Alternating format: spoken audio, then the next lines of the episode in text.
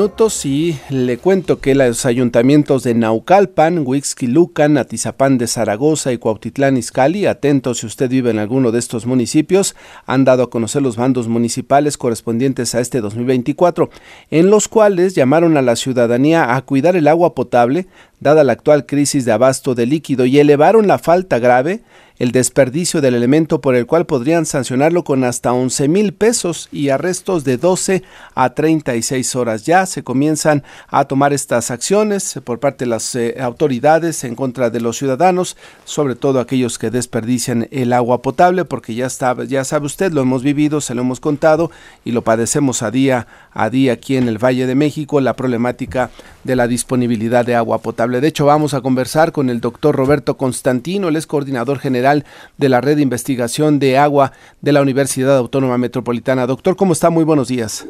Muy buenos días, Martín. Muy agradecido por la invitación. Al contrario, doctor, preguntarle, ¿estamos ya en una crisis de disponibilidad de agua potable en el Valle de México?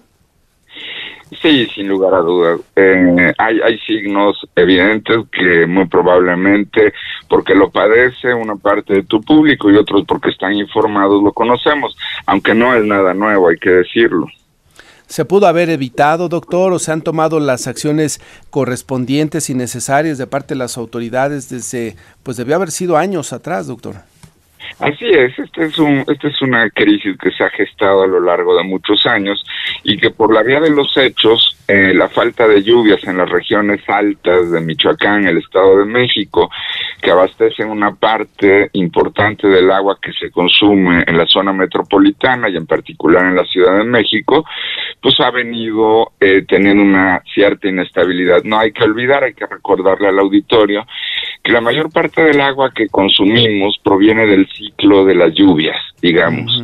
Entonces, en la medida en que hay un proceso natural al que llamamos cambio ambiental global, que afecta la regularidad y la intensidad de las lluvias en una parte importante de nuestro territorio, pero bueno, sobre todo en, en, el área del altiplano, la zona metropolitana de la Ciudad de México, pues esto genera una falta de disponibilidad, desde luego, esta no es la historia completa. Este ha sido un sector que se ha abandonado durante muchos años.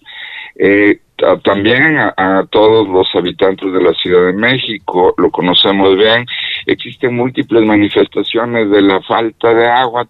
Todos los días podemos ver eh, colonos eh, manifestándose en este sentido y esto es simplemente una parte, digamos, de la de, del, del nivel, de la magnitud que tiene la, la, crisis que ya veníamos padeciendo desde mucho tiempo atrás. ¿Se pudo haber evitado? Eh, quizá no, porque dependemos por completo del ciclo de las lluvias para disponer del agua en nuestras presas y también para disponer del agua en términos de eh, los mantos subterráneos. se pudo haber tomado decisiones que hicieran que el impacto fuera menor, desde luego que sí, desde luego que sí. Ahora, en esta situación en la que estamos, ¿se puede pues retomar quizás eso que no se hizo en el pasado, doctor, y a marchas forzadas tratar de tomar acciones o medidas para evitarse siga recrudeciendo esta crisis hídrica? Sin, sin lugar a dudas, Martín, lo dices bastante bien. Por la vía de los hechos, ahora vamos a tener que dedicarle mucha atención, no solo quienes tienen la responsabilidad de eh, conducir acciones en materia de gestión del agua. Las autoridades tanto del Estado de México como de la Ciudad de México eventualmente, pero también los ciudadanos y los grandes usuarios de los servicios de agua para fines productivos en el país. Claro, la gente con toda razón, Martín, está preocupada por saber si vamos a salir de este embrollo, cuándo va a ocurrir, un, si pudiera ocurrir eso, un proceso de agravamiento y todas las posibilidades están abiertas, desde luego. Eh, pero va a volver a llover, de eso no tengamos duda. El problema es que no sabemos cuándo va a ocurrir y justamente lo que tenemos que hacer, no hay ninguna medida fácil ni rápida en un sector como el del agua, Martín, y tendremos que digamos, de diseminar las soluciones a lo largo del tiempo, en lo muy, muy, muy inmediato, porque esa es la preocupación de las familias y los hogares, pues nos vamos a tener que repartir entre todos eh, esta reducción en los caudales de, abastecimiento debido a la falta de lluvias suficientes en las regiones altas de, nuestra cuenca.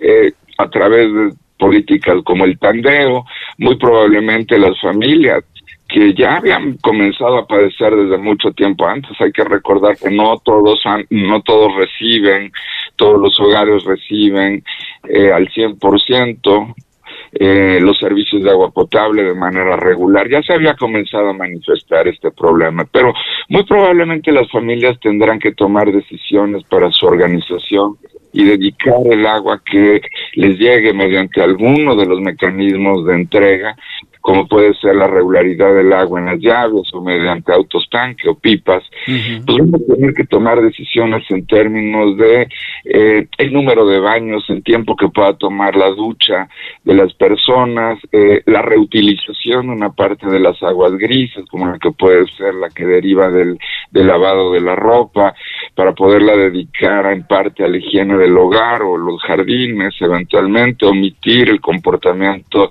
digamos, de eh, lavado de banquetas o lavado de los autos con el agua potable, en fin, medidas que ya han sido y ya están siendo ya conocemos.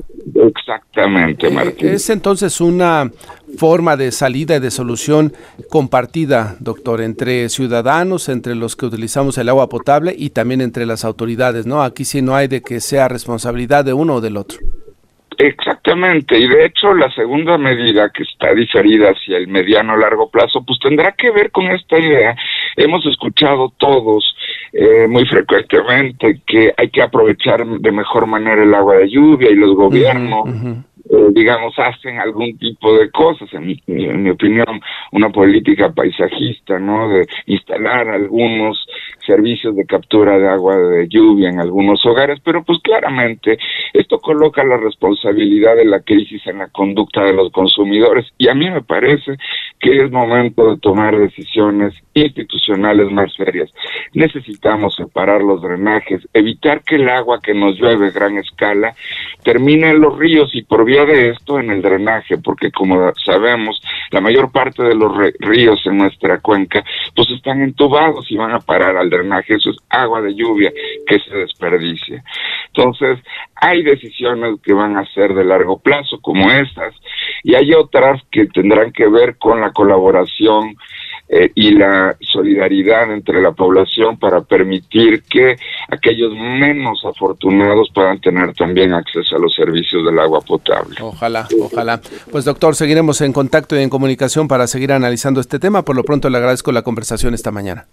Y yo a usted la oportunidad, Martín, querido, muy buenos días. Saludos, que le vaya muy bien. El doctor Roberto Constantino, coordinador general de la Red de Investigación del Agua de la UAM Metropolitana de la Universidad Autónoma Metropolitana.